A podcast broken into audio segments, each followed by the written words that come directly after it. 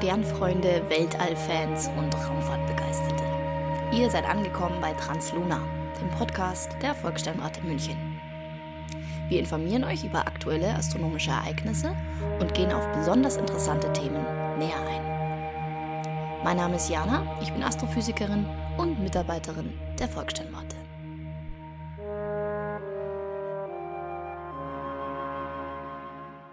Momentan bewegen wir uns ja schnurstracks in Richtung Frühlingsanfang. Das merkt man nicht nur daran, dass es langsam ein bisschen wärmer wird, die Vögel rauskommen und die ersten Blüten ihren Kopf rausstrecken, sondern man merkt das auch tatsächlich, wenn man die Erde von außen aus dem Weltall beobachtet. Die Erde nähert sich jetzt dem sogenannten Frühlingspunkt. Das ist der Punkt, wo Himmelsäquator und Ekliptik sich schneiden. Die Ekliptik, das ist im Prinzip der Pfad, auf dem wir die Sonne beobachten. Das ist die Ebene, in der die Erde und auch alle anderen Planeten um die Sonne kreisen.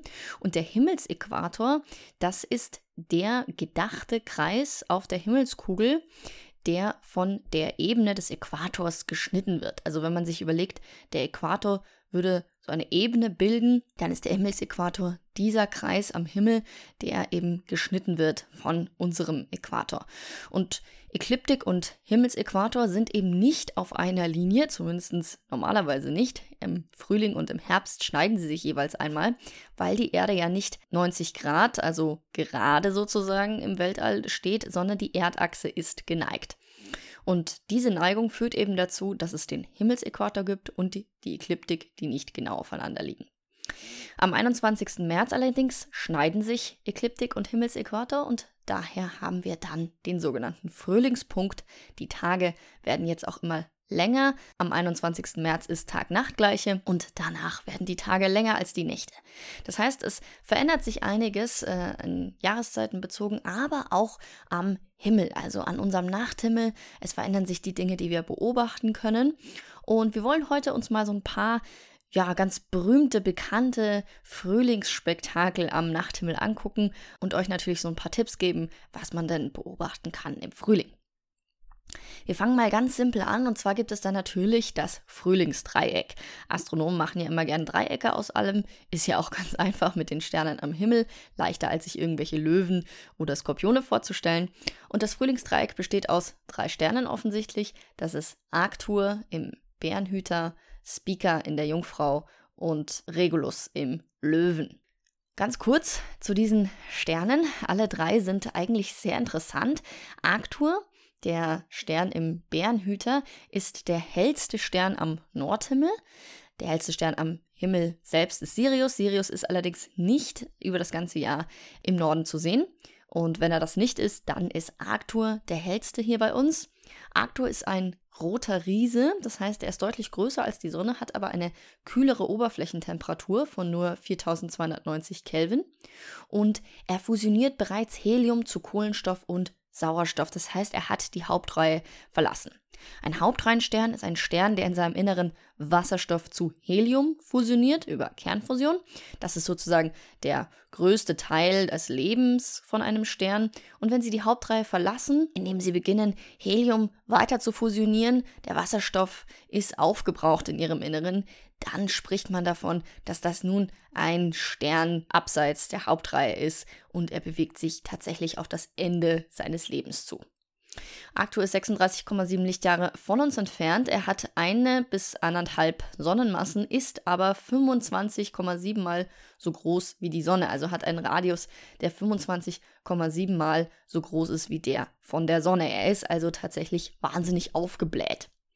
Dabei scheint er 110 mal heller als die Sonne und ist bereits 5 bis 8 Milliarden Jahre alt. Also es ist schon ein relativ alter Stern. Wir haben ja gesagt, er hat die Hauptreihe verlassen und bewegt sich jetzt so langsam aber sicher in Richtung seines eigenen Todes.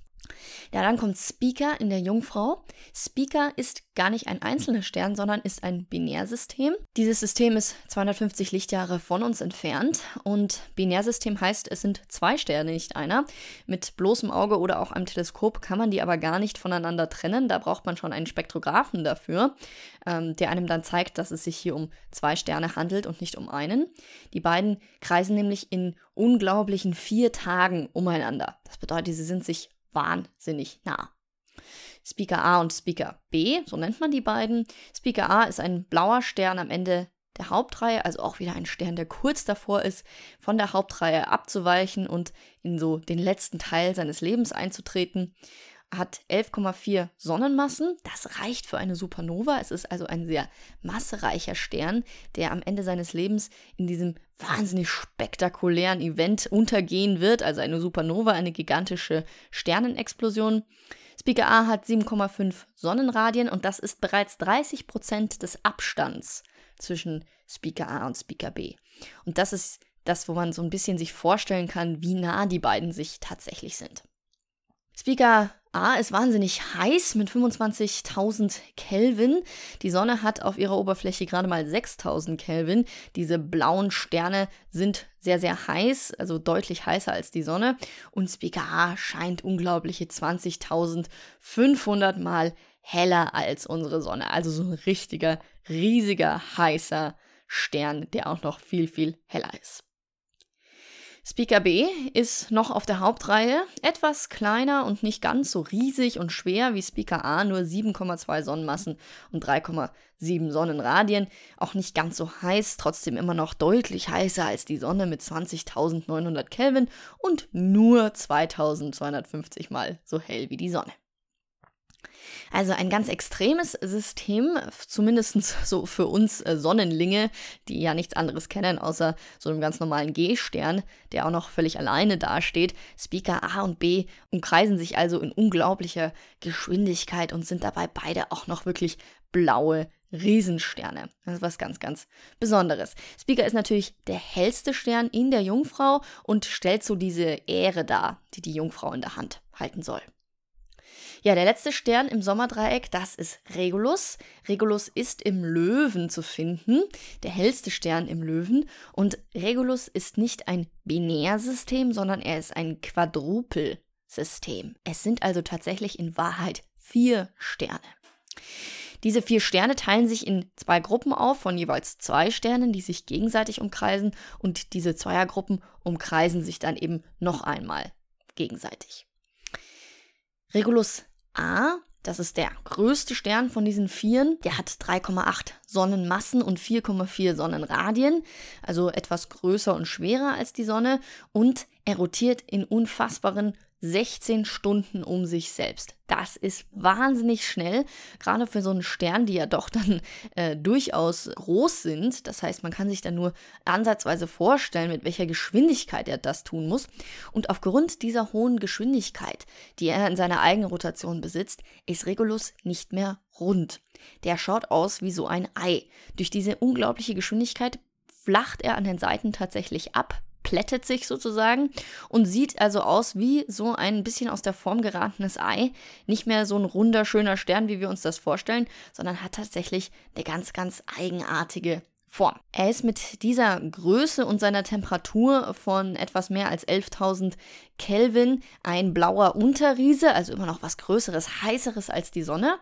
Regulus A hat höchstwahrscheinlich einen weißen Zwergbegleiter. Das ist einer von diesen vier Sternen. Den hat man noch nicht direkt nachgewiesen. Man geht aber stark davon aus, dass er da sein muss, weil es diverse Messungen gibt, die darauf hinweisen, der muss ungefähr so 0,3 Sonnenmassen haben. Das Interessante auch an Regulus ist folgendes. Man hat früher gedacht, Regulus A ist ein relativ junger Stern, weil er ja so groß ist und so heiß ist und diese jungen Sterne äh, werden nicht sonderlich alt. Allerdings hat Regulus A, wie bereits gesagt, wahrscheinlich einen weißen Zwergbegleiter, also eine Sternleiche. Damit muss Regulus A genauso alt sein wie dieser weiße Zwerg.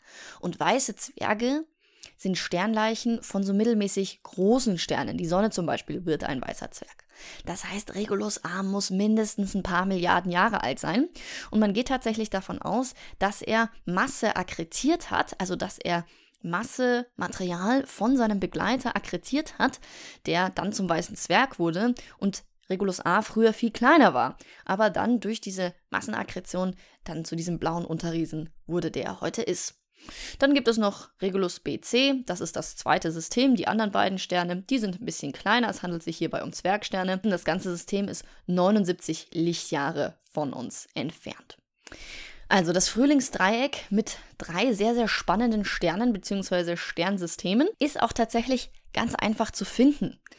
Es gibt da so einen Merksatz, der ist zwar auf Englisch, aber der bringt einem trotzdem was, und zwar Follow the Arc to Arcturus. Arcturus ist der englische Name für Arctur. Damit meint man, dass man dem Arc, also dem Bogen des großen Wagens, folgen soll. Der große Wagen hat ja hinten so seine Deichsel und wenn man diesem Bogen folgt, also wenn man sich da diesen Bogen gedacht länger zieht, länger macht am Himmel, den weitermalt, dann kommt man bei Arctur raus.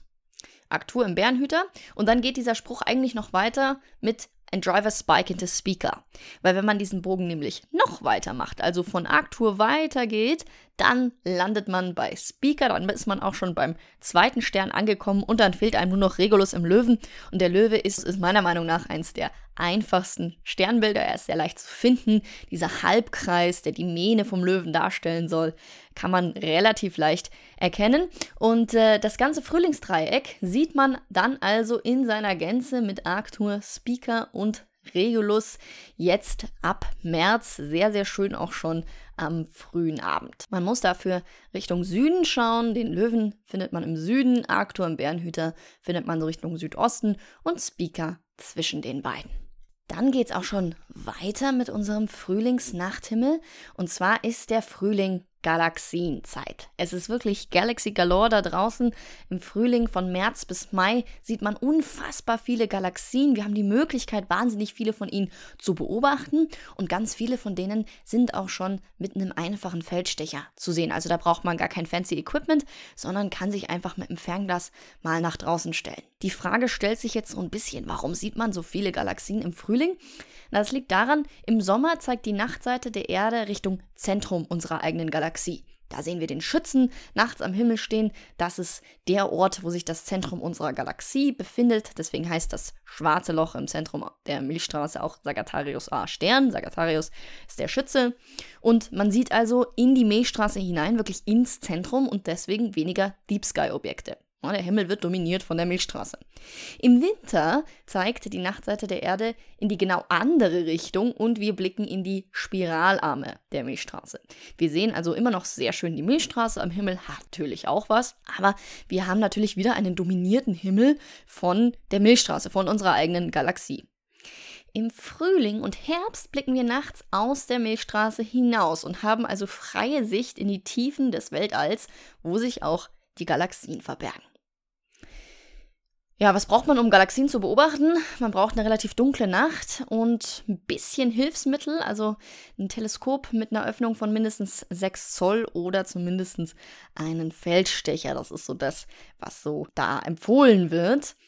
Und man kann ein paar Galaxien gerade so mit bloßem Auge erkennen, zum Beispiel Andromeda. Aber wenn es um die Frühlingshimmelgalaxien geht, brauchen wir ein Hilfsmittel, brauchen wir einen Feldstecher. Ja, was gibt es so für Galaxien da draußen? Ich kann euch jetzt nicht jede einzelne, die man erkennen kann, einzeln vorstellen. Da würde diese Folge wieder viel zu lang werden. Aber ich möchte euch ein paar Beispiele nennen. Im Süden ist die Jungfrau und der Löwe, wie wir bereits etabliert haben mit unserem Frühlingsdreieck und zwischen den beiden gibt es wahnsinnig viele Galaxien zu entdecken. Also wir halten unseren Blick in Richtung Frühlingsdreieck. Da sehen wir zum Beispiel die Sombrero-Galaxie, das ist Messier 104, oder auch die Whirlpool-Galaxie, Messier 51, die Wahlgalaxie, das ist NGC 4631, oder auch die Nadelgalaxie NGC 4565. Am schönsten finde ich von diesen tatsächlich die Whirlpool-Galaxie Messier 51. Das ist eine sogenannte Face-On-Spirale. Wir sehen also die Fläche der Galaxie, wirklich ihre gesamte Spirale und sehen nicht sozusagen von der Kante auf sie drauf. Das wäre dann Edge-On. Das heißt, wir sehen wahnsinnig viel. Sie hat eine Helligkeit, eine scheinbare von 8,4. Das ist ganz ordentlich hell. Da kann man mit einem ordentlichen Feldstecher schon einiges erkennen. Und sie ist 25 Millionen Lichtjahre von uns entfernt. In der Whirlpool-Galaxie gibt es wahnsinnig viele junge, massereiche Sterne, da diese Galaxie gerade mit einem Begleiter interagiert. Das bedeutet, eine kleinere Galaxie ist gerade in Interaktion mit der Whirlpool-Galaxie. Die beiden beeinflussen sich gravitativ gegenseitig und durch diesen ganzen Aufruhr gibt es wahnsinnig viel Sternentstehung und das bedeutet dann sehr viele junge, massereiche blaue Sterne. Dann gibt es da in der gleichen Gegend noch die Feuerrad-Galaxie oder Messier 101. Die ist 21 Millionen Lichtjahre von uns entfernt und erscheint vergleichsweise groß am Himmel, da sie wieder face-on zu uns steht. Außerdem ist sie mit einer Helligkeit mit einer scheinbaren von 7,9 sehr hell, also nochmal heller als die Whirlpool-Galaxie. Muss man sich immer daran erinnern, je geringer die Zahl bei einer Magnitude, bei einer scheinbaren Helligkeit ist, desto heller ist das Objekt.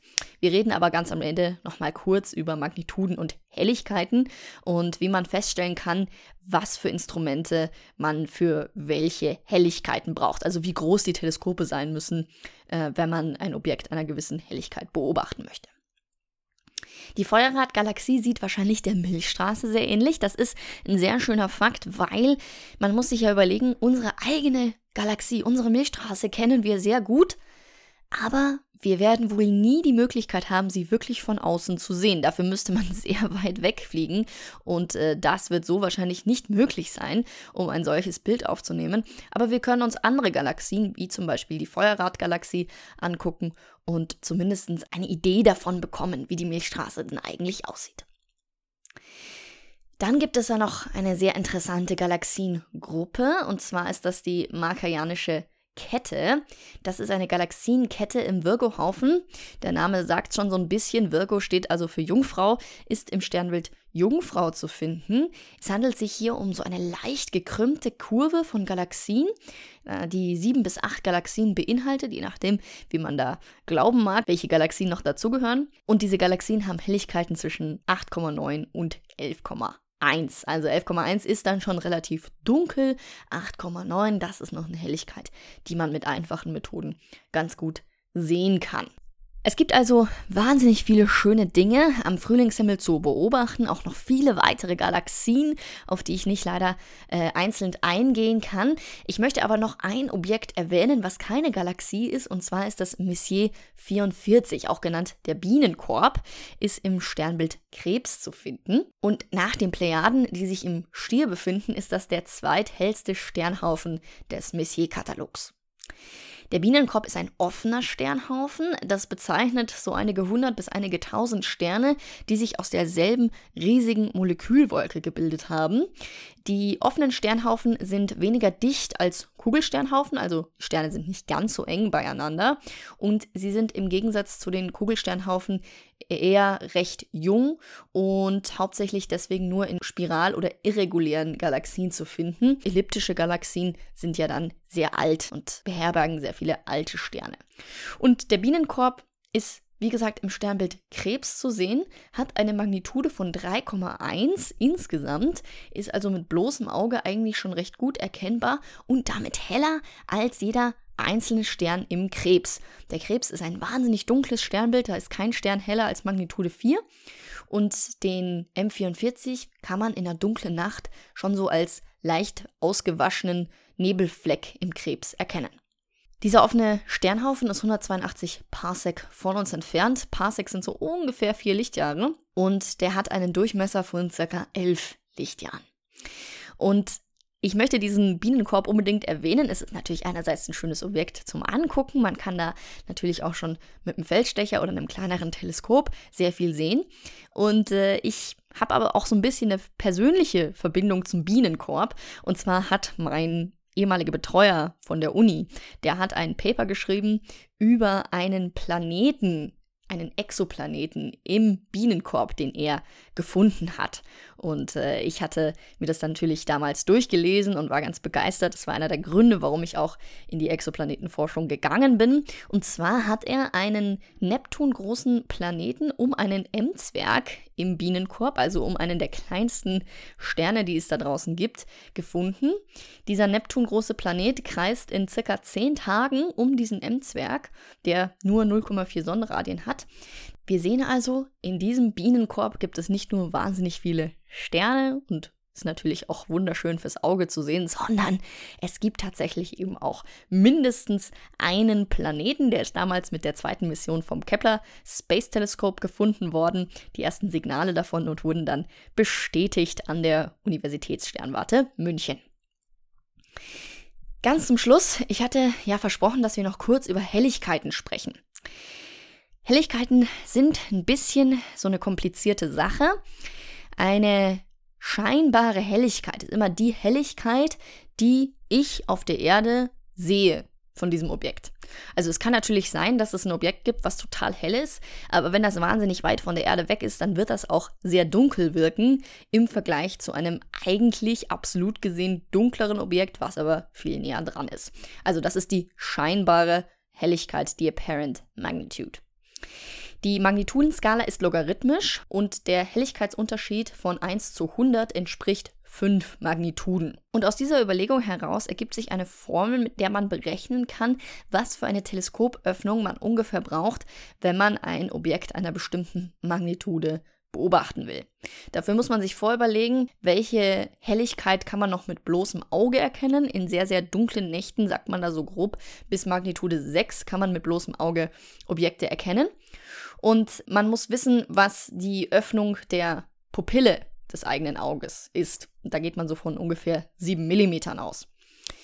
Und dann sagt man also, die Helligkeit, die das Instrument noch gut erkennen kann, ist die Helligkeit, die das Auge noch sehen kann, also Magnitude 6 plus 2,5 Magnituden mal 2 mal dem Logarithmus des Quotientens aus der Teleskopöffnung durch die Pupillenöffnung, also durch diese 7 mm.